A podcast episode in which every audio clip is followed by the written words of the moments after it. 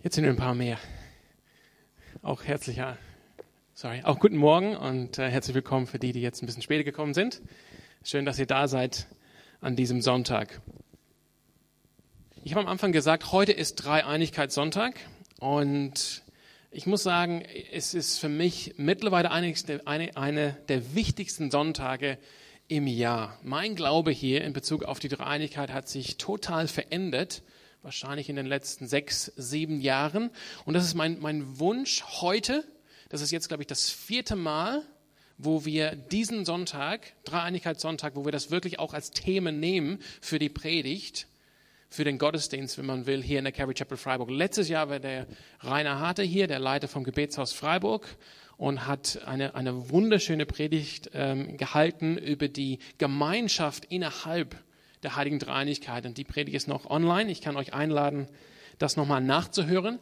Aber genau darum machen wir das, weil wie, wie ich erlebt habe, wie ich gelernt habe, ist die Dreieinigkeit eigentlich das Fundament, der Kern von unserem christlichen Glauben. Das Fundament und der Kern von unserem christlich, christlichen Glauben. Es ist kein Problem, es ist kein, äh, wir, wir, glauben irgendwie an Gott und dann als Christen haben wir irgendwie so, so ein mathematisches Problem hier an der Seite.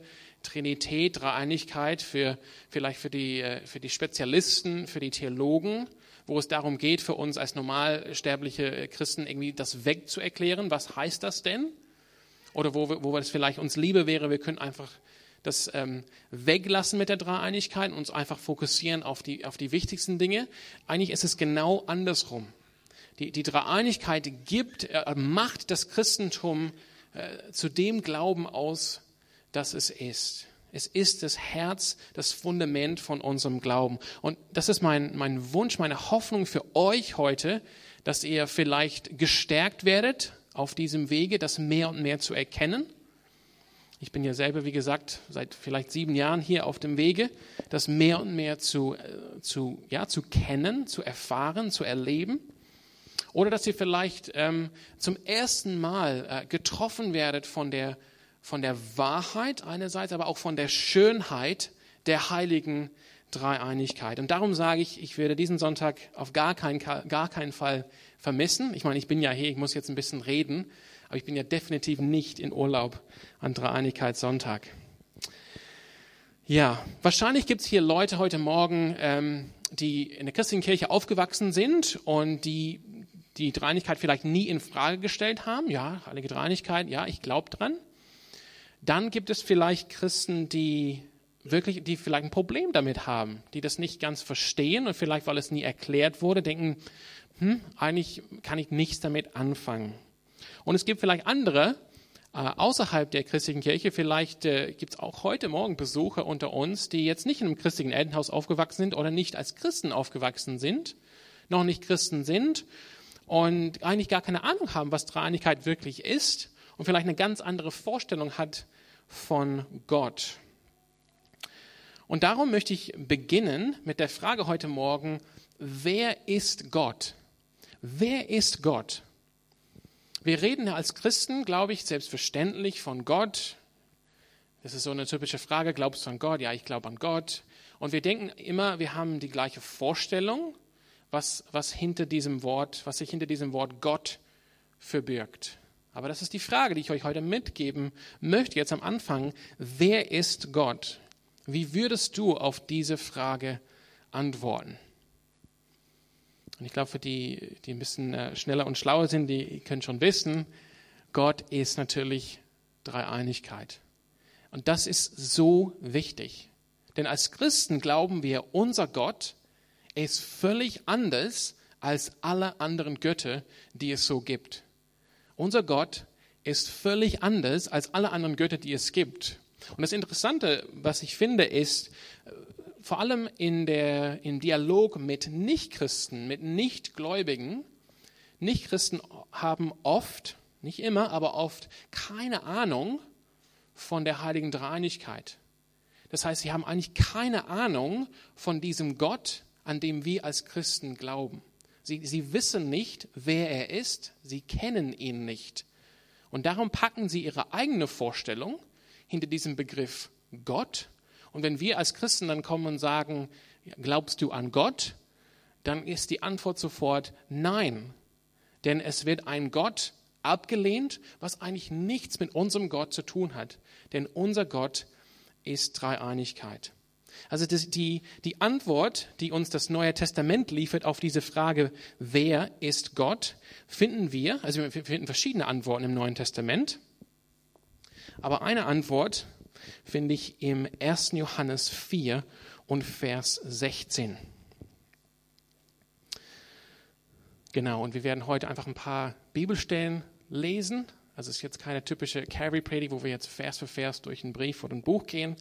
Und wir befinden uns meistens heute Morgen in den Schriften von dem Apostel Johannes. Dort heißt es, 1. Johannes 4,16, Gott ist Liebe. Gott ist Liebe. Und wer sich von der Liebe bestimmen lässt, lebt in Gott und Gott lebt in ihm. Aber die Antwort auf diese Frage, wer ist Gott, wird hier uns gegeben vom Apostel Johannes. Gott ist Liebe. Das hören wir uns, glaube ich, gerne an. Das, das klingt so schön, nett. Gott ist Liebe. Wir sind ähm, in, uns, in, unserer Zeit, äh, halten wir sehr viel von Liebe und Toleranz und Freundlichkeit und Nettsein zueinander. Das ist einfach so eine schöne Sache. Wir, wir fühlen uns gut. Ah, Gott ist Liebe. Schön.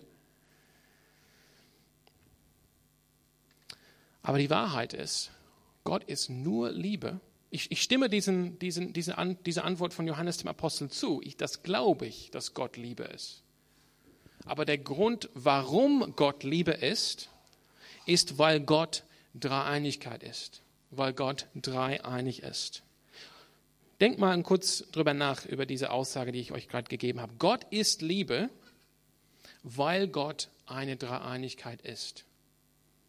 Andersrum, wäre Gott nicht dreieinig, dann wäre er nicht Liebe. Andere Religionen sprechen vielleicht darüber, wie Gott liebt, aber da bin ich ehrlich gesagt etwas skeptisch. Aber nur das Christentum, nur der christliche Glaube bekennt, dass Gott selbst die Liebe ist. Das ist das, das ist das Alleinstellungsmerkmal schlechthin des Christentums. Wir bekennen einen Gott, der die Liebe ist. Und das hoffe ich euch jetzt zeigen zu können, zeigen zu dürfen in diesen nächsten Minuten. Lasst uns noch weiter diese Aussage im Kopf behalten. Gott ist Liebe. Das ist genau das. Und deshalb finde ich das auch so schön, was Silas jetzt gesagt hat mit diesem, von diesem Bild, was äh, Gott ihm vielleicht geschenkt hat gestern. Ja, das gestern. Das ist genau, was Jesus Christus offenbart. Jesus Christus ist doch der Sohn Gottes, oder? So nennt er sich. Das heißt, wenn er ein Sohn ist, bedeutet das, dass er einen Vater hat. Das heißt, der Gott, den Jesus Christus offenbart, ist zuallererst ein Vater. Zuallererst ein Vater. Wie anders ist das, sage ich mal, von dem, von dem typischen Weg der Apologetik, von der Verteidigung des christlichen Glaubens, wo es vielleicht um diese, diese, diese Frage überhaupt darum geht, gibt es einen Gott? Normalerweise geht man dann den Weg darüber, zum Beispiel äh, die Plausibilität zu überprüfen anhand der Schöpfung oder anhand der natürlichen Welt. Hat diese natürliche Welt einen Schöpfer? Oder ist es plausibel, dass diese Welt einfach aus dem Nichts entstanden ist? Das heißt, über den Weg kommt man zu einem Gott, der in erster Linie Schöpfer ist. Das hört sich soweit gut an. Aber eigentlich ist das keine gute Nachricht, denn ein solcher Gott, der in erster Linie Schöpfer ist, ist eigentlich schwach, denn er braucht eine Schöpfung, um überhaupt das zu sein, was er ist, nämlich ein Schöpfer. Der Weg von Jesus Christus ist, er offenbart uns Gott zuallererst als Vater.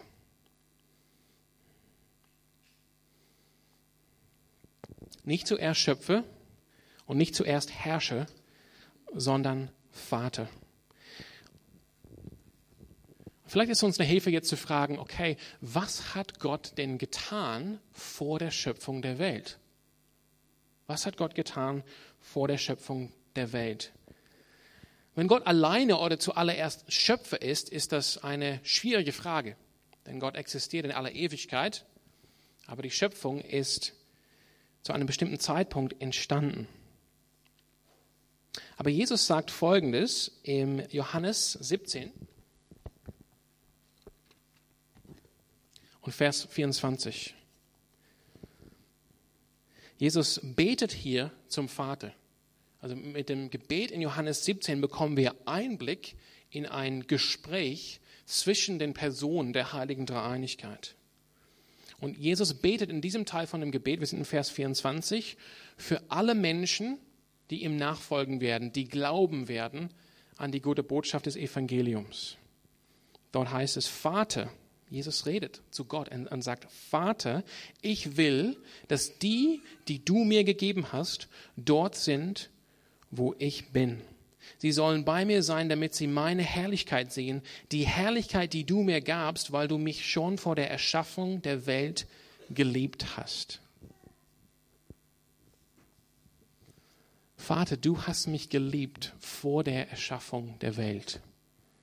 Das ist die Antwort darauf. Was hat Gott gemacht vor der Schöpfung? In aller Ewigkeit hat der Vater den Sohn geliebt.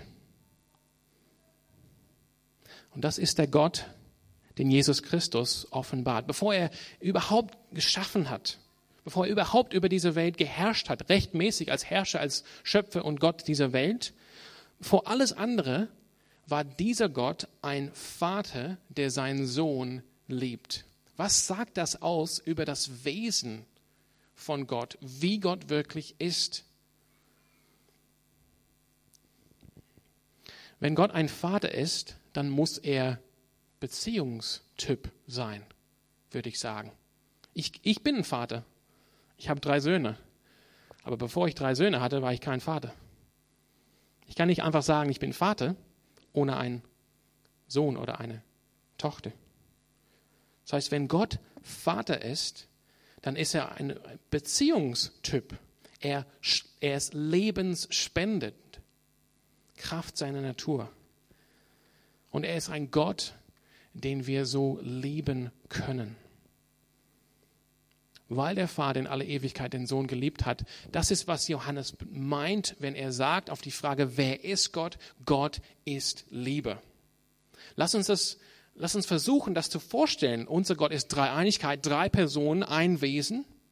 Nachher gibt es vielleicht Fragen dazu. Ich bin offen für Fragen. Aber lass uns jetzt vorstellen, ein, ein Gott, der nicht dreieinig ist, sondern der nur eine Person ist. Kann diese Aussage wahr sein, Gott ist Liebe? Kann diese Aussage wahr sein, Gott ist Liebe? Und mit Liebe meinen wir nicht irgendwelche nette Gefühle, sondern Liebe, wie die Bibel uns das, wie, wie, wie die Bibel uns das offenbart, zum Beispiel 1. Korinther 13. Liebe geht darum, dass ich das Beste oder das Gute des anderen will. Und nicht, für, nicht, für, nicht zu meinem Vorteil, sondern für den Vorteil des anderen. Wenn ich einfach nett bin zu Silas und davon ausgehe, wenn ich nett zu ihm bin, dann, keine Ahnung, dann, dann baut er mir irgendwie so einen Tisch. Ist das nicht wirklich Liebe? Weil ich erhoffe mir dadurch einen Vorteil. Oder wenn ich einfach nett bin zu Mari, weil ich denke, okay, wenn ich nett bin zu Mari, dann singt sie für mich ein Lied. Das ist nicht wirklich Liebe. Wenn ich wirklich Silas oder Mari liebe, dann will ich das Beste, das Gute für sie zu ihrem eigenen Vorteil, dass es denen gut geht. Es braucht einen anderen. Der Vater liebt den Sohn, denn der Vater ist nicht der Sohn. Beide Gott, aber der Vater ist nicht der Sohn. Und darum die Frage, wenn wir sagen, Gott ist Liebe, wie kann das denn sein bei einem Gott, der nur eine Person ist? In aller Ewigkeit ist dieser Gott alleine. Es gibt keinen anderen. Es gibt keine andere Person. Da muss man wirklich die Frage stellen, was weiß dieser Gott überhaupt denn von Liebe? Ich habe ja vorhin gesagt, andere Religionen mögen vielleicht davon reden, dass Gott liebt, aber ich bezweifle, ob sie das wirklich durchdacht haben. Ein Gott, der in aller Ewigkeit alleine ist nur bei sich ist. Eigentlich kommt es dem, ähm, der Definition von, äh, von Sünde sein nahe, was ja Augustinus gesagt hat, ein früher Kirchenwarte. Der hat gesagt, als Sünde sind wir als Menschen curvatus in se. Wir sind so hineingekurvt in uns selbst, in uns gekehrt. Danke, Silas.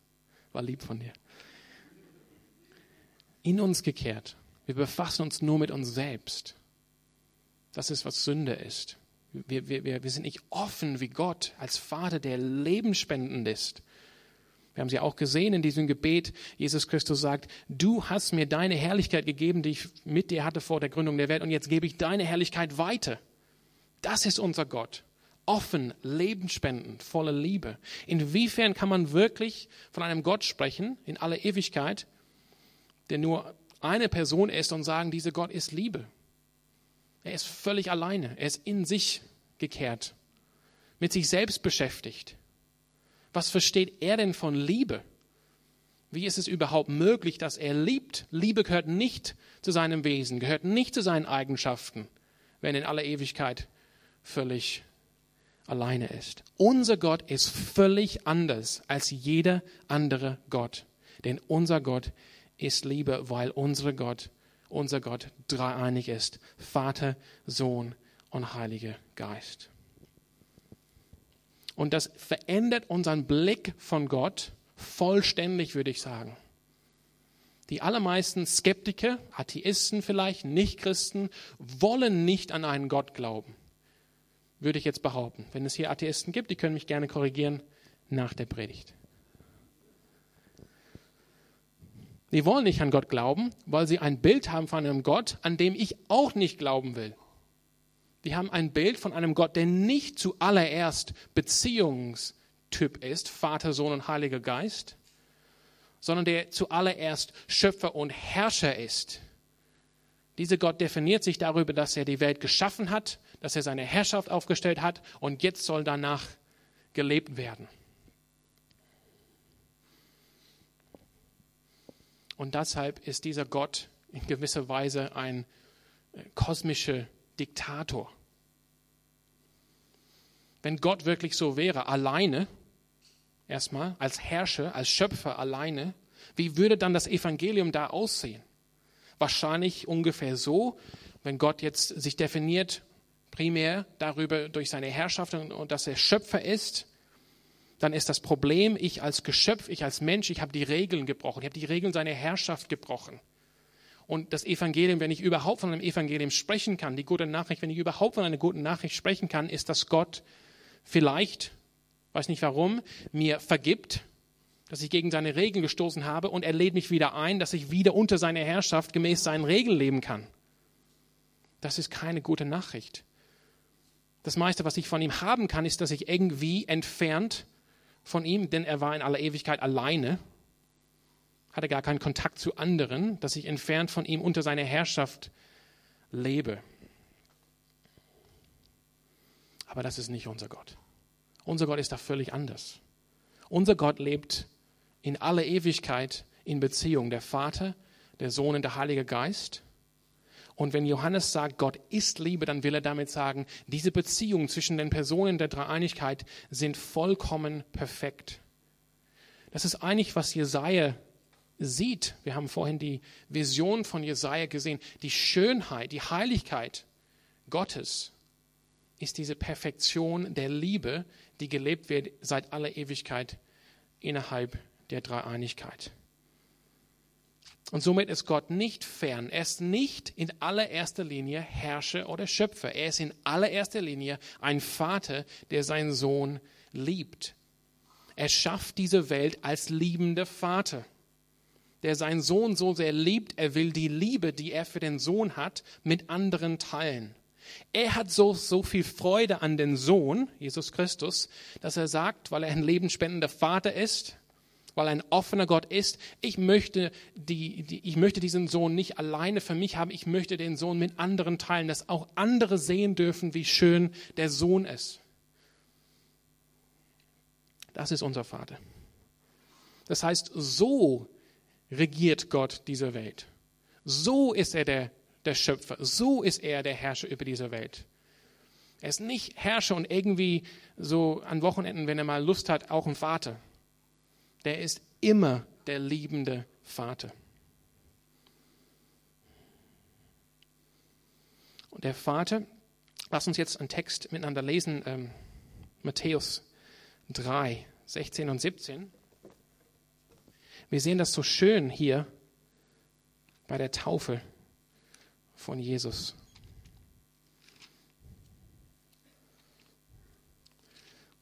Matthäus 3.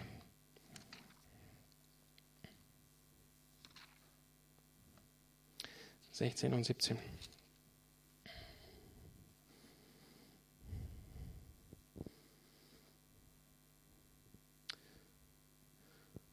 Ich lese ab Vers 15. Aber Jesus gab Johannes dem Täufer zur Antwort, lass es für diesmal geschehen, dass du mich taufst.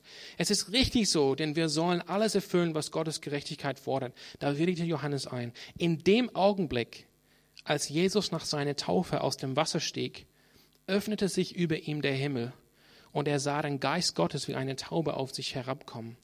Und aus dem Himmel sprach diese, sprach eine Stimme. Dies ist mein geliebter Sohn. An ihm habe ich Freude. Das ist sozusagen eine Offenbarung Gottes, wie Gott wirklich ist. Also was hat das für uns zu bedeuten? Ich glaube, das muss unser Verständnis von Gott radikal verändern. Wir müssen trinitärisch, dreieinig denken, beten. Ich habe so mit so vielen Menschen hier auch aus der Gemeinde gesprochen, die die regelrecht Angst haben vor Gott, die ständig in Angst leben, dass sie wieder verstoßen werden.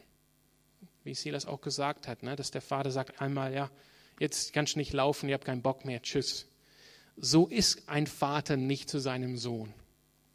Und das Evangelium ist, durch den Heiligen Geist werden wir vereint mit Christus. Lass uns dazu Galater 4, die Verse 4 bis 7 aufmachen.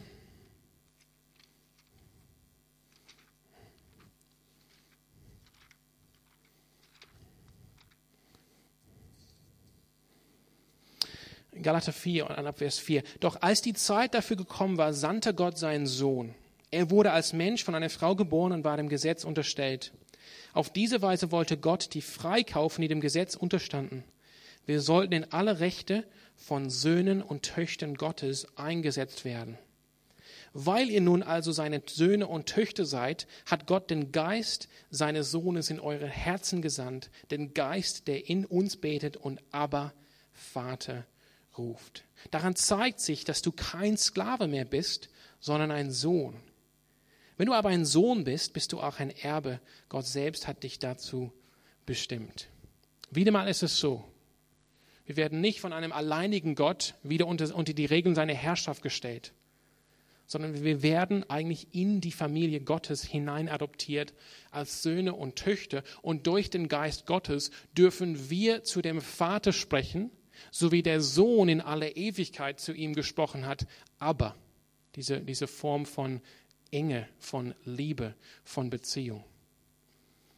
Das heißt, wenn wir beten, wir sind nicht wir beten nicht hier und wir sind irgendwie extern, außerhalb von Gott und wir beten irgendwo da oben zu Gott und irgendwo kommt unser Gebet an und wird vielleicht dann zu ihm getragen von den Pforten des Himmels. Wir sind eigentlich schon jetzt in Gott. Der Heilige Geist wohnt in uns und befähigt uns, dass wir, wenn wir beten, neben dem Sohn, neben Jesus Christus stehen vor dem Vater und beten dürfen, aber Vater. Kann man das vorstellen, dass Gott, der Vater, einmal zu seinem Sohn Jesus Christus sagt, ja, jetzt, jetzt lebe ich dich nicht mehr. Jetzt habe ich keine Lust mehr auf dich. Das ist so unvorstellbar. Die Liebe des Vaters in aller Ewigkeit für seinen Sohn ist glüht, ist heiß, ist lebendig. Und so unvorstellbar das ist, dass er seinen Sohn Jesus Christus wegschickt so unstellbar ist es, dass er uns wegschickt, wenn wir ja in Christus sind. Wir sind nicht mehr Sklaven, wir sind Söhne und Töchter. Wir sind Söhne und Töchter, weil wir einen Gott haben, der Liebe ist. Unser Gott ist völlig anders als alle anderen Götter. Lass uns zurückkehren zu Johannes 17. Oder waren wir überhaupt in Johannes 17? Ich weiß nicht. Wir kehren auf jeden Fall jetzt zu Johannes 17. Ja, doch, wir waren schon da. Das stimmt. Ja.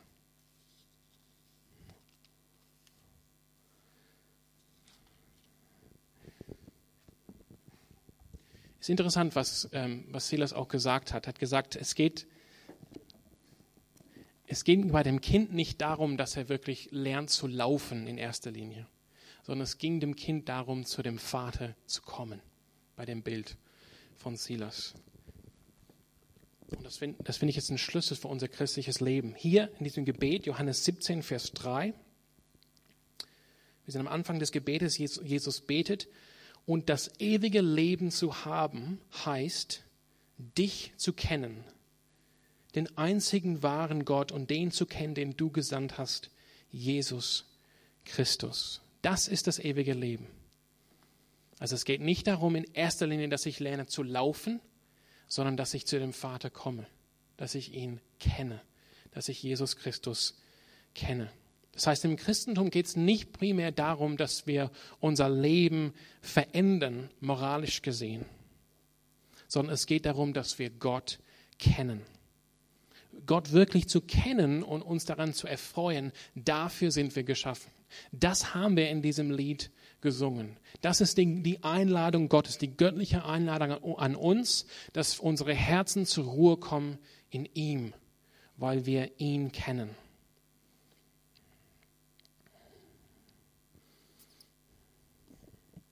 Und wir werden sehen, wenn wir diesen Gott kennen, wie er wirklich ist, nämlich nicht als alleiniger Gott, nicht als ein Gott, der sich primär definiert dadurch, dass er Herrscher ist, sondern dass wir ihn kennen als dreieiniger Gott, Vater, Sohn und, e und Heiliger Geist, in Ewigkeit eins in der Liebe, dann werden auch wir verändert. Wir werden auch beginnen zu lieben, so wie Gott liebt. So wie Gott der Vater im Überfluss seine Liebe auf seinen Sohn ähm, gestellt, geschenkt hat und der Sohn dann gekommen ist, um diese Liebe mit uns zu teilen, so werden wir auch lieben und, unsere, und diese Liebe weiter teilen. Wenn wir das nicht verstehen, dann, das ist hart, aber dann letztendlich kennen wir Gott nicht. Dann kennen wir Gott nicht. Wir, wir vielleicht sprechen zu Gott, aber ob wir ihn wirklich kennen.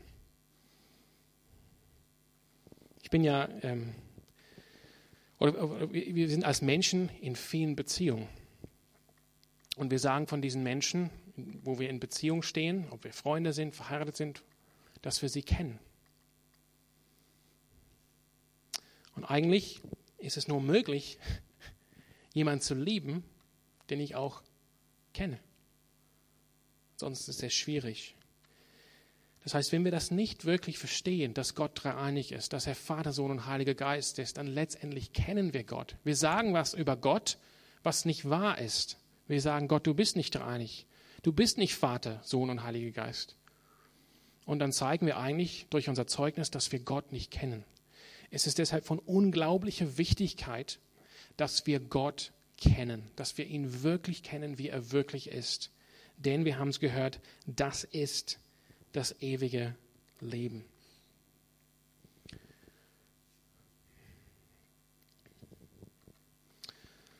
Ja.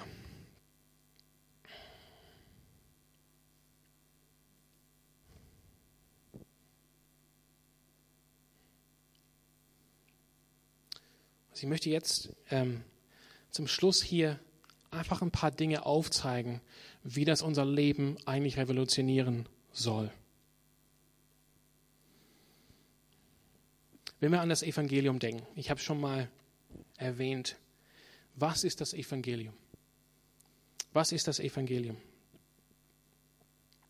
Lass uns da in Johannes 17 bleiben und in Vers, und in Vers 23 lesen. Oder ab Vers 22, dort, dort sagt Jesus, die Herrlichkeit, die du mir gegeben hast, habe ich nun auch ihnen das heißt den Menschen gegeben, die ihm mir nachfolgen, auch uns, damit sie eins sind, so wie wir eins sind. Ich in ihnen und du in mir. So sollen sie zur völligen Einheit gelangen, damit die Welt erkennt, dass du mich gesandt hast und dass sie von dir geliebt sind, wie ich von dir geliebt bin. Da ist so viel drin. Ich wollte eigentlich auf diesen letzten Teil, dass sie von dir geliebt sind, wie ich von dir geliebt bin. Jesus Christus sagt hier, was ist das Evangelium? Das Evangelium ist, wir sind so geliebt vom Vater, wie der Sohn, Jesus Christus, in aller Ewigkeit von dem Vater geliebt wurde. Das ist die gute Nachricht. Das ist die gute Nachricht. Die gute Nachricht ist nicht in erster Linie, dass wir haben die Regeln gebrochen und jetzt hat Gott irgendwie eine Lösung geschenkt und jetzt können wir wieder irgendwie entsprechenden Regeln leben, ein moralisches Leben führen. Das ist nicht das Evangelium. Das Evangelium ist jetzt, Gott ist ein lebensspendender Vater. In aller Ewigkeit hat er seinen Sohn geliebt, hat seinen Geist auf ihn ausgegossen. Das haben wir bei der Taufe gesehen. Und weil, sein, weil er nicht in sich kurviert ist, in sich hineingekehrt ist, sondern nach außen gerichtet ist, möchte er diese Liebe teilen. Er möchte mit uns teilen, dass wir auch sehen können, wie schön der Sohn ist. Und er möchte die Liebe, die er auf den Sohn gesetzt hat, auch auf uns setzen. Und das ist, was Jesus hier betet. Dass sie genauso geliebt sind von dir, Vater, wie du mich liebst in aller Ewigkeit. Das ist die gute Nachricht, die wir haben die völlig anders ist als von allen anderen Religionen.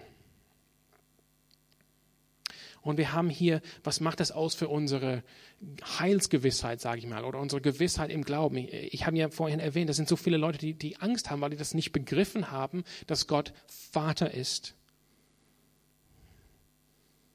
Dass Gott uns adoptiert hat in seine Familie, dass wir wirklich, wie Petrus das sagt, Anteil haben an der göttlichen Natur. Er hört sich ein bisschen krass an, aber in, der, in den frühen äh, Jahren der Kirchengeschichte haben Theologen, griechische Theologen aus dem Osten gesagt, zum Beispiel Athanasius, Gott ist Mensch geworden, damit wir zu Gott werden können.